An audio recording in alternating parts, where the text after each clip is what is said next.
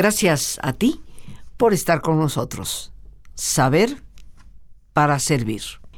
Y el día de hoy, queridos amigos, vamos a hablar, dándole título al programa, sobre editar las memorias. Editar nuestras memorias, ¿qué puede significar? Se dice que la memoria es muy plástica, es muy moldeable y que a veces va llenando las llanuras de nuestra experiencia con las alturas de nuestra imaginación. Nosotros en muchas ocasiones podemos jurar a pie y juntillas que algo sucedió tal como lo decimos y podemos encontrar que hay tres o más personas que afirman que no es así, que es todo lo contrario, o que por lo menos no es exactamente como lo estamos recontando, que hay matices que o no existieron o matices que se dejaron fuera. Y esto se debe a que efectivamente la memoria nunca va a ser exacta. La memoria, sobre todo en lo que son las experiencias emocionales, va a tener una tendencia a poder, de una forma u otra, ir rellenando los huecos porque pareciera ser que nuestra conciencia necesita tener el panorama completo. Pero la realidad, queridos amigos, y la razón de este tema para el día de hoy, es que hay que darnos cuenta que ante los eventos que hemos vivido y ante tantas personas que pueden haber quedado ah, afectadas, las memorias de nuestra vida siempre las editamos nosotros. Nosotros decidimos cómo escribir cada capítulo de cada una de nuestras experiencias. Las podemos escribir desde lo sombrío, lo oscuro, lo doloroso, lo sufriente, o lo podemos escribir desde sus luces, desde el aprendizaje adquirido, aun y a pesar de haber sido circunstancias o eventos adversos, dolorosos. Hoy en la psicología se habla mucho sobre terapia narrativa, en donde pues a través de una serie de técnicas terapéuticas a las que nos invita el terapeuta, eh, nosotros vamos narrando nuestras experiencias, pero desde un enfoque que nos pueda dar luz para poder rescatar, apreciar, capitalizar inclusive de cada una de ellas todos los aspectos positivos que sí existieron, a pesar de que cuando estamos turbados en medio de la experiencia dolorosa, nos parece que nada bueno se puede sacar de ahí. Tal vez una de las cosas que más puede en nosotros interferir para que nuestras memorias se editen con lucidez y podamos salir adelante de muchos de los dolores y sufrimientos que padecemos, es vigilar la nostalgia. Para algunas personas, la nostalgia siempre va a ser un concepto tóxico.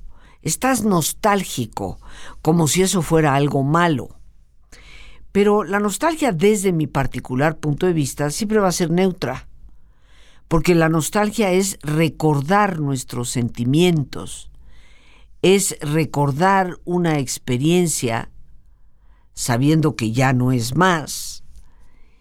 Y esa nostalgia que nosotros sentimos por ciertos eventos de la vida puede ser una nostalgia tóxica o una nostalgia tónica.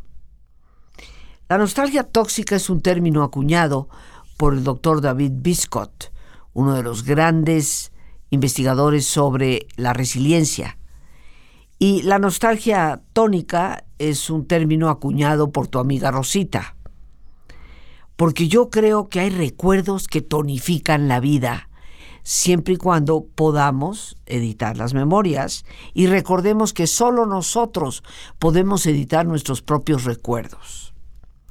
¿Cuál sería la diferencia entre la nostalgia tóxica y la nostalgia tónica?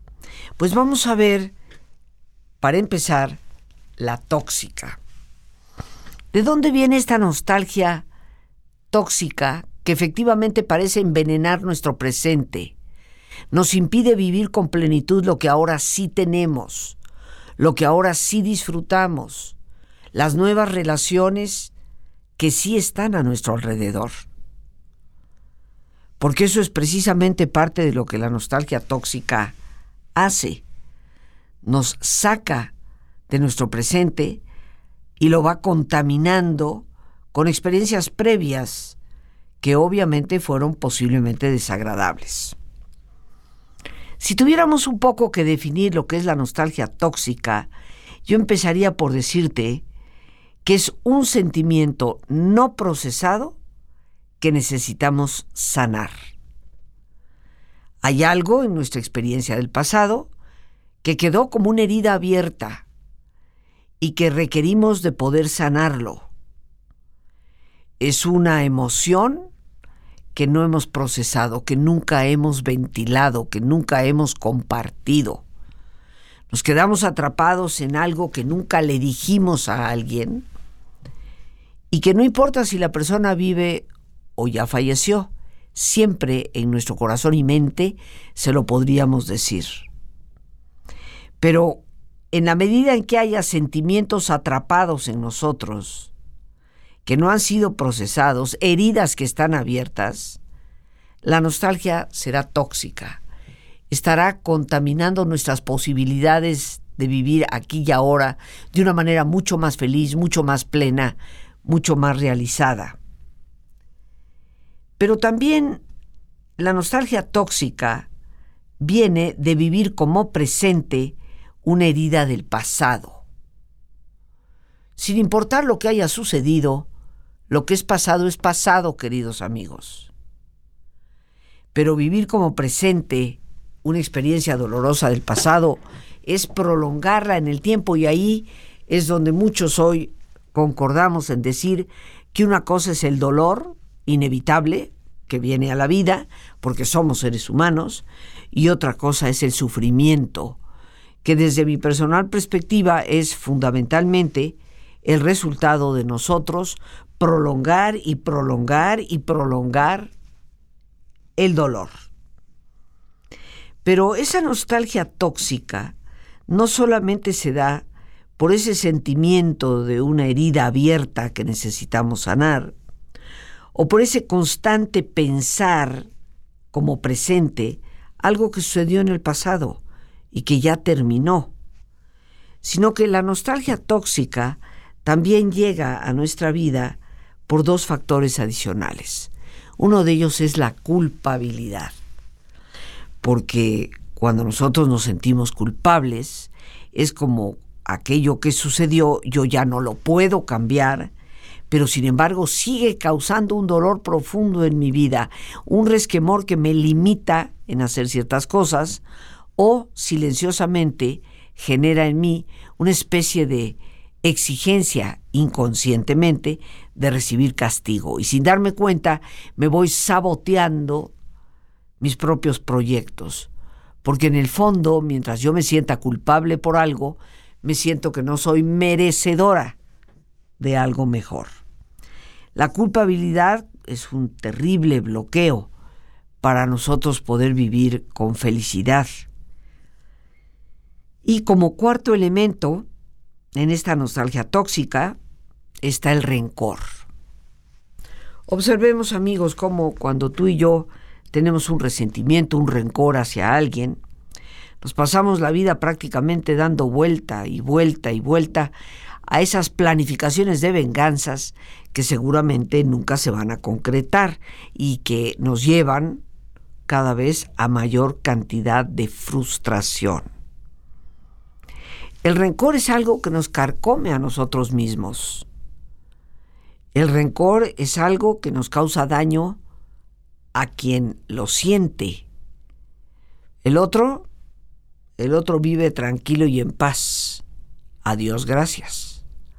Hemos de tener tanto cuidado con esos rencores que van destruyendo nuestra propia vida y que nos están haciendo permanecer en experiencias del pasado que no han sido adecuadamente procesadas. Pero veamos ahora también, queridos amigos, qué es la nostalgia tónica. Como lo tóxico nos envenena, lo tónico nos tonifica, nos da ánimo, nos da fuerza. Y vamos a ver que una primera característica de la nostalgia tónica es la capacidad que tenemos de recordar todo lo bueno. A veces perdemos seres queridos, perdemos una casa, perdemos un empleo, perdemos la salud. En el momento en que nos enfrascamos única y exclusivamente en la pérdida y recordamos lo que fue el momento, tal vez muy doloroso, de que ese ser querido haya fallecido, o de que la casa se haya dañado, o que me hayan dicho en mi trabajo que ya no iba yo a seguir colaborando ahí, quedarnos atrapados en esos momentos dolorosos es inútil para la vida. Nos serviría mucho más para tener una nostalgia tónica recordar lo bueno que sí tuvimos, todo lo enormemente agradable, bonito, alegre que vivimos con esa persona que ya se fue. Y que con solo recordar esos momentos de plenitud con la otra persona, vamos a tener la capacidad de poder editar la memoria de esa experiencia desde lo que es bueno y positivo. Te doy un ejemplo concreto. Vamos a suponer que un ser querido fallece, ha muerto. Yo puedo escribir una historia relatando el terrible final de la vida de esa persona, la desolación de mi propia alma respecto a esa pérdida, mi incapacidad de poder sentir que la vida vuelve a tener sentido. O puedo editar esa experiencia desde reconocer que un ser querido ha fallecido, pero cómo agradezco yo a Dios, a la vida y a esa persona el haber estado presente en mi existencia. Todas las cosas buenas por las cuales puedo decir gracias. Todos esos recuerdos que pueden llenar mi corazón con esa fortaleza que una buena relación te da. Por lo tanto, seguiré recordando a esa persona, por supuesto que sí, pero no desde el momento trágico, sino desde los momentos, muchos compartidos, en donde la riqueza del afecto fue enorme.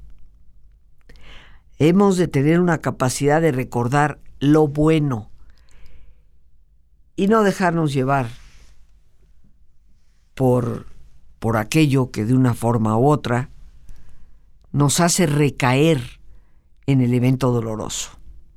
En la nostalgia tónica hemos de apreciar lo que hemos vivido, lo que sí tuvimos, lo que nos ha quedado, aún de los más grandes y profundos abismos que podamos haber recorrido, nosotros hemos vivido un aprendizaje. Apreciar lo que hemos vivido en función de cómo nos hace personas más fuertes, cómo nos da una mayor madurez, cómo nos prepara mejormente en la vida y sobre todo en la ayuda que podemos dar a otras personas.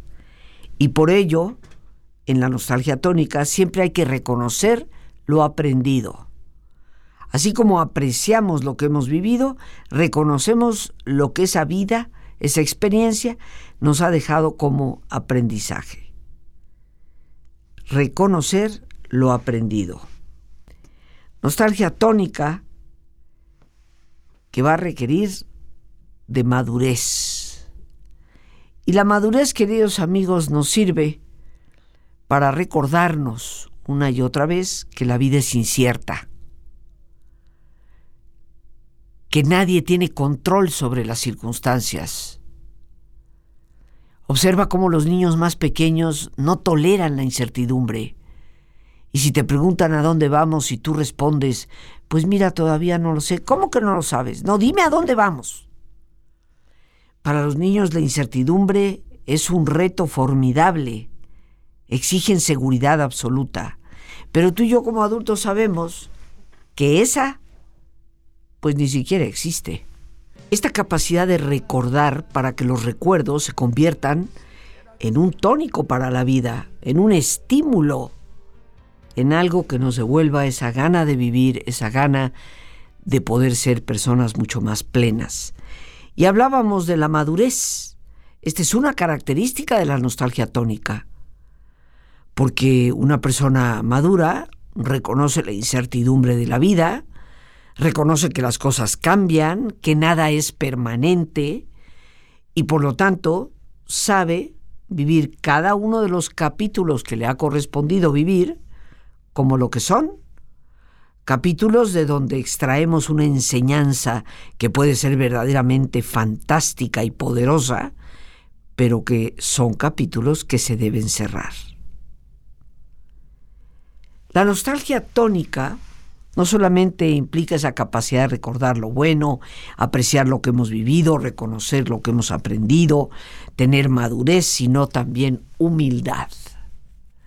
A muchos de nosotros nos gusta jugar a ser Dios. No, es que si yo hubiera hecho tal cosa, esto no hubiera pasado.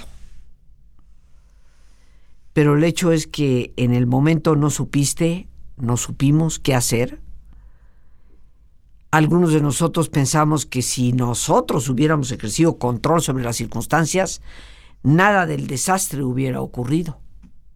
Y esto es jugar a que somos Dios, Dios, sabiéndolo todo, determinándolo todo. ¿Qué es la humildad?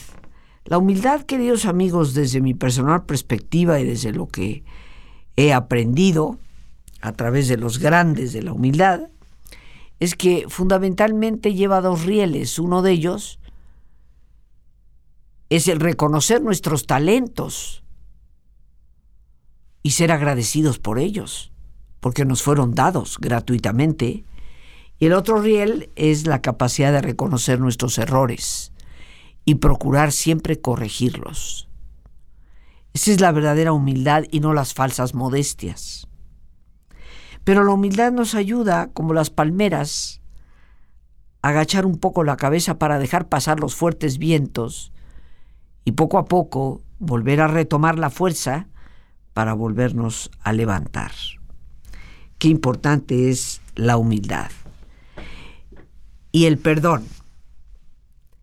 Mientras nosotros no perdonemos lo que hicimos, o sea, perdonarnos a nosotros mismos o no perdonemos a otros que nos hicieron, seguiremos viviendo con culpabilidad y rencor en una nostalgia tóxica. El perdón es lo único que nos puede liberar de esto.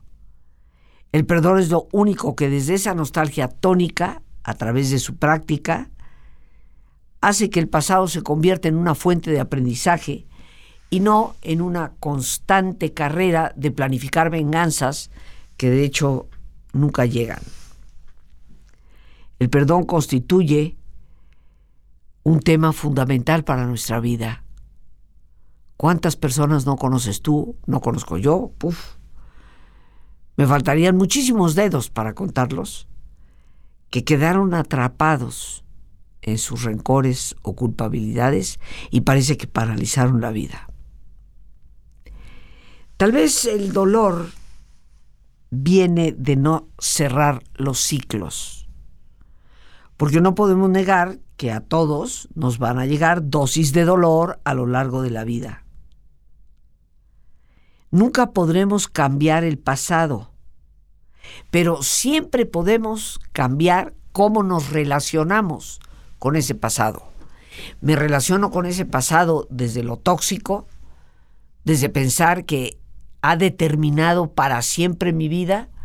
¿O me relaciono con ese pasado desde lo tónico, desde lo que sí he aprendido y de lo que puedo extraer de ese pasado para convertirme en una mejor persona? Entonces te lo recuerdo. Mientras no cerremos nuestros ciclos, el dolor sigue ardiendo, por así llamarlo, ahí. Pero somos nosotros únicamente los capaces de poder cerrar esos ciclos. No hay nadie más, tan solo nosotros. Si somos conscientes de que el pasado no se puede cambiar, pero que sí podemos cambiar la manera en que nos relacionamos con él, seremos mucho más libres para convertir a nuestros recuerdos en un resorte que nos ayude a seguir adelante y a sentirnos mucho mejor. La vida, y esto es algo que seguramente me has escuchado decir en previas ocasiones, la vida la debemos contemplar como potencial y mientras estamos vivos hay posibilidades. La experiencia de vida, aunque a veces inhóspita, hay que reconocerlo, es lo que nos facilita el ascenso del espíritu, dándonos sabiduría, integridad y autenticidad. La experiencia de la vida a pesar del dolor que en algunos momentos nos pueda proporcionar, es lo que nos hace crecer como personas. Y por lo tanto, aún en los momentos dolorosos, en los momentos de pérdida, tenemos un enorme potencial hacia adelante. Es un hecho, queridos amigos, para mí, a través de la experiencia que me parece totalmente innegable, que el espíritu se fortalece a través de los desafíos. Es a través de los retos que nuestro espíritu ciertamente puede fortalecerse y puede acompañarnos desde una forma mucho más serena, mucho menos dolorosa, al transitar por los desafíos que siempre van a estar presentes. Porque mientras vayamos sobre el barco, los oleajes pueden cambiar. Así que siempre estaremos expuestos a las tormentas. Pero gracias a ese fortalecimiento que los desafíos nos brindan, podemos recordar que el Espíritu es capaz de transformarnos, rescatándonos precisamente de ese derrumbe que muchas veces suele darse, para poder transformar nuestro dolor en crecimiento. Por ello, queridos amigos, hemos de contemplar la vida como un potencial constante y en esto vendrán a nuestro auxilio los valores como la honestidad, la gratitud, el desprendimiento o desapego, como tú quieras llamarle, la sabiduría, la generosidad. Estos son valores fundamentales para nosotros poder editar nuestras propias memorias.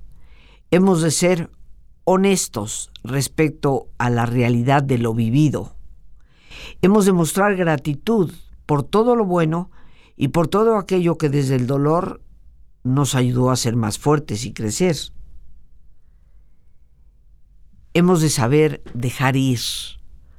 El desapego será fundamental para no quedar atrapados en ese círculo vicioso. La sabiduría, queridos amigos, que no depende del conocimiento, sino de nuestra intuición, de volvernos a conectar con nuestros auténticos sentimientos. Y la generosidad, una generosidad indispensable para perdonarnos a nosotros mismos y también poder perdonar a otras personas. Decía Víctor Frankl, el padre de la logoterapia, nos pueden quitar todo lo que tenemos en la vida, excepto una cosa, la libertad de elegir cómo hemos de reaccionar ante una situación. Y me puedes insistir que en algún momento la reacción que nosotros tenemos ante una situación va a ser condicionada por lo que sucede. Pero la realidad, queridos amigos, es que solo tú y yo respondemos por nuestra libertad ante lo que está sucediendo. Y esa libertad, efectivamente, como decía Víctor Frankl, nadie, absolutamente nadie, nos la puede quitar. La pregunta es cómo eliges tú vivir tus situaciones y cómo editas esas memorias en una narrativa del desastre o en una narrativa de la fortaleza aprendida, adquirida inclusive a través de la adversidad. Estamos hablando de editar nuestras memorias. ¿Y por qué es importante editar nuestras memorias? Porque después de todo vamos por el camino cargando el libro de nuestra vida. Y ese libro puede estar saturado de capítulos terroríficos, llenos de amargura, o puede estar escrito desde una narrativa de gratitud por lo aprendido, de liberación y muy importantemente de perdón. Podríamos decir que nuestra calidad de vida depende de cómo nos relacionamos con lo que hemos vivido. ¿Cómo te relacionas con las experiencias vividas? ¿Qué significado le damos a esas experiencias? ¿Y qué actitud adoptamos frente a ellas? Entonces, ¿cómo te relacionas? ¿Qué significado le das? ¿Y qué actitud adoptas? Y para poder realmente mejorar nuestra calidad de vida, un elemento indispensable será el perdón. Y bueno, estamos aquí ya prácticamente listos para nuestro ejercicio de relajación, en donde como siempre te pedimos que te pongas cómodo y si te es posible hacer el alto completo y total, qué mejor que cerrar tus ojos. Y en una posición cómoda, con tus ojos cerrados, Respira profundamente varias veces, tomando conciencia del entrar y el salir del aire en tu cuerpo, imaginando cómo al inhalar, así como llevas oxígeno a tus células, inhalas también serenidad para tu mente. Y al exhalar, así como tu cuerpo se libera de toxinas, te liberas de todas las presiones y todas las tensiones. Respira profundamente y relaja tu cuero cabelludo.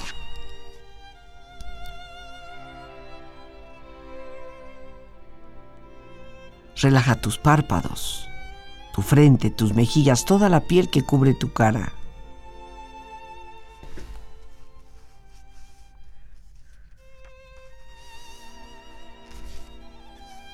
Relaja tu cuello y tu garganta, siente su flexibilidad, equilibrio, balance.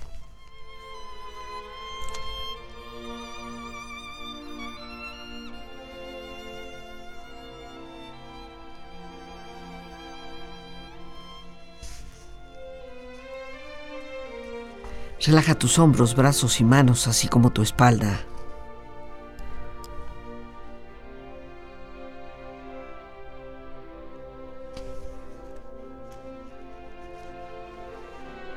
Relaja tu pecho exterior e interiormente.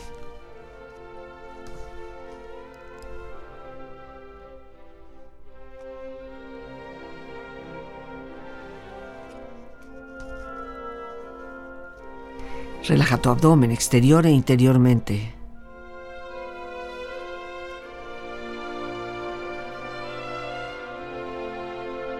Relaja tus muslos, tus rodillas.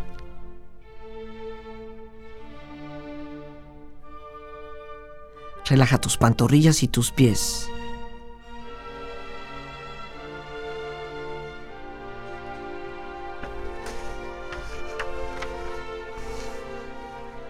Con tu cuerpo relajado, proyecta en tu mente la imagen de un lugar ideal para el descanso. Una escena de belleza y paz. Siente estar ahí.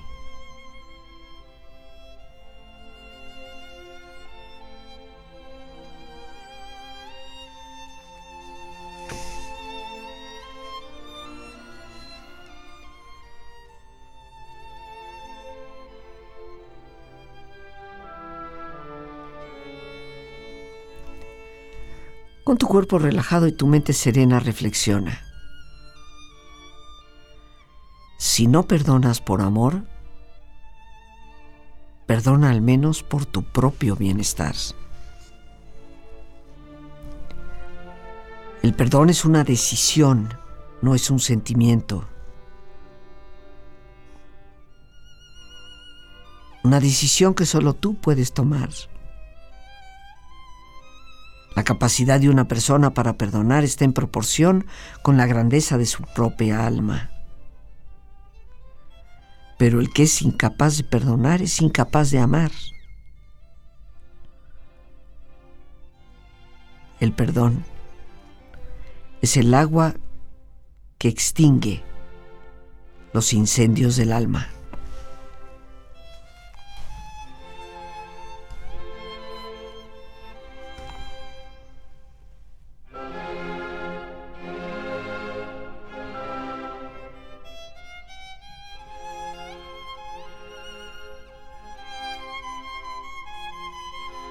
Con esta experiencia, empieza lentamente a estirarte brazos, manos,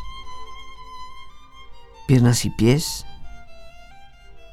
moviendo tu cuello, bostezando si lo deseas, haciendo que tu cuerpo retome su nivel de actividad habitual hasta muy lentamente abrir tus ojos. Ojos abiertos, bien despierto, muy a gusto, bien descansado y en perfecto estado de salud, sintiéndote mejor que antes.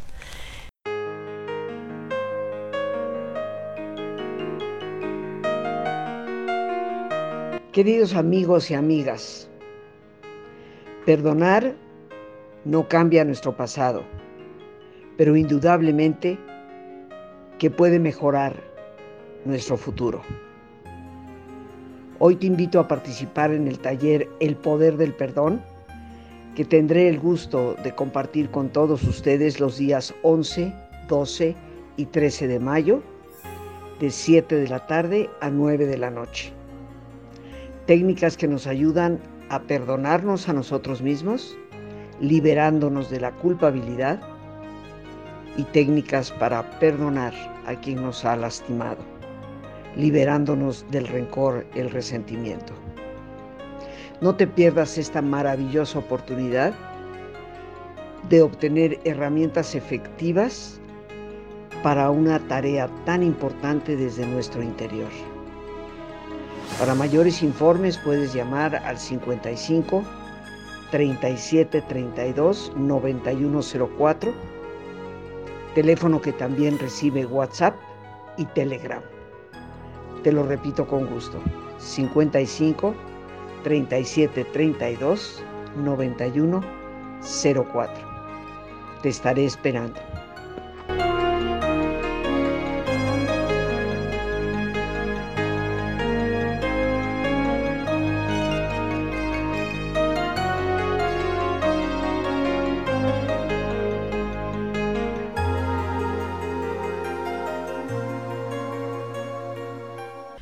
Y para mí será un privilegio compartir un tema tan importante, queridos amigos.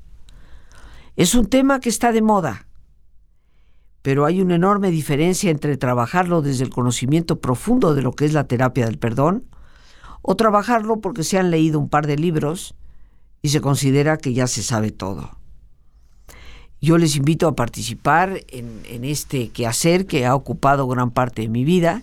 Yo empecé a dar talleres del perdón, queridos amigos, desde 1981.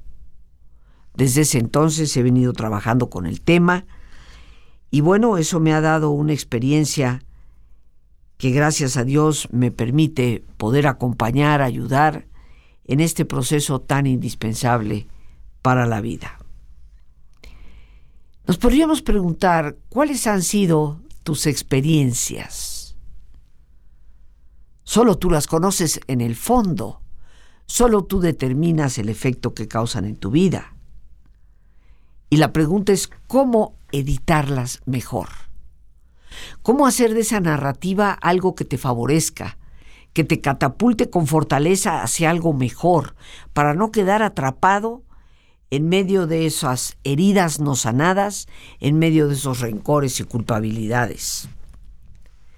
Necesitamos recordar, me parece de manera constante, que la fortaleza necesaria para editar tus memorias desde una perspectiva más positiva y mucho más enriquecedora, solo podrá venir de tu espiritualidad y desde tu centro, ese centro donde habita Dios. Pero para llegar ciertamente a esa capacidad es necesario poder ventilar nuestra emotividad, poder reconocer nuestro enojo, nuestra tristeza, nuestra desilusión ante los eventos que nos hayan podido herir, ante esas heridas que precisamente han quedado abiertas a lo largo del tiempo. Qué importante, por lo tanto, queridísimos amigos, el que tú y yo nos demos el tiempo para dejar atrás toda culpa y todo rencor. Editar las memorias constituye uno de los aspectos más importantes de nuestra propia resiliencia, esa fortaleza que nos permite confrontar los eventos dolorosos, sobreponernos a ellos, aprender la lección que nos dejan y crecer como personas. En mi propia experiencia de vida he visto una y otra vez lo fútil, lo inútil que es quedar atrapados en los errores del pasado o en el dolor de esas tempestades que hemos vivido. El timón del barco seguirá siempre estando en nuestras manos. Una de las claves fundamentales para salir de ese dolor que a veces parece permearlo, contaminar toda experiencia en la vida, es cuidar lo que piensas. Porque tu forma de pensar va a determinar tu calidad de vida. Esa es una enorme verdad que la psicología conoce profundamente.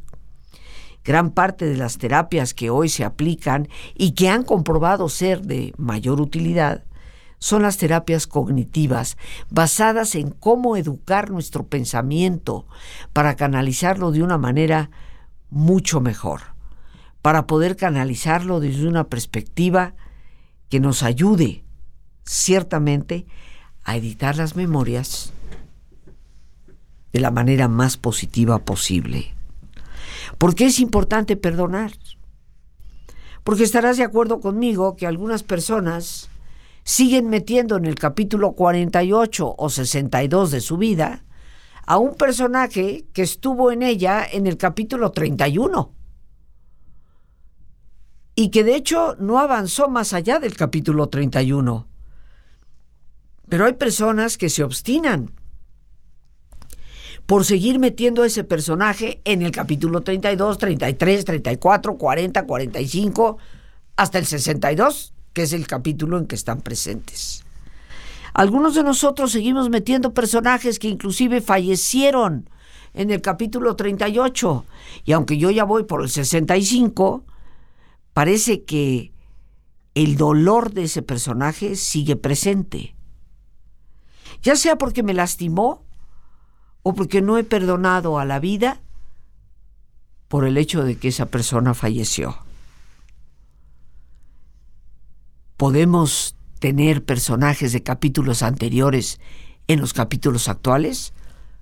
Por supuesto que sí, siempre y cuando los narremos, los escribamos por la fortaleza que nos siguen brindando, por el cómo su recuerdo nos capacita para ser mejores, nos evoca una fortaleza interior que nos da dulzura, bondad, buen consejo.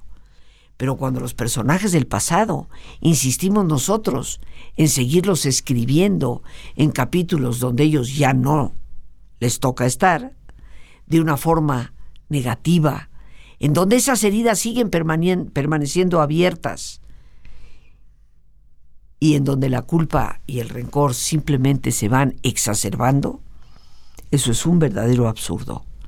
Necesitamos ciertamente, sin lugar a dudas, saber perdonar. Es uno de los pasos más importantes para no quedar atrapados en el dolor del pasado.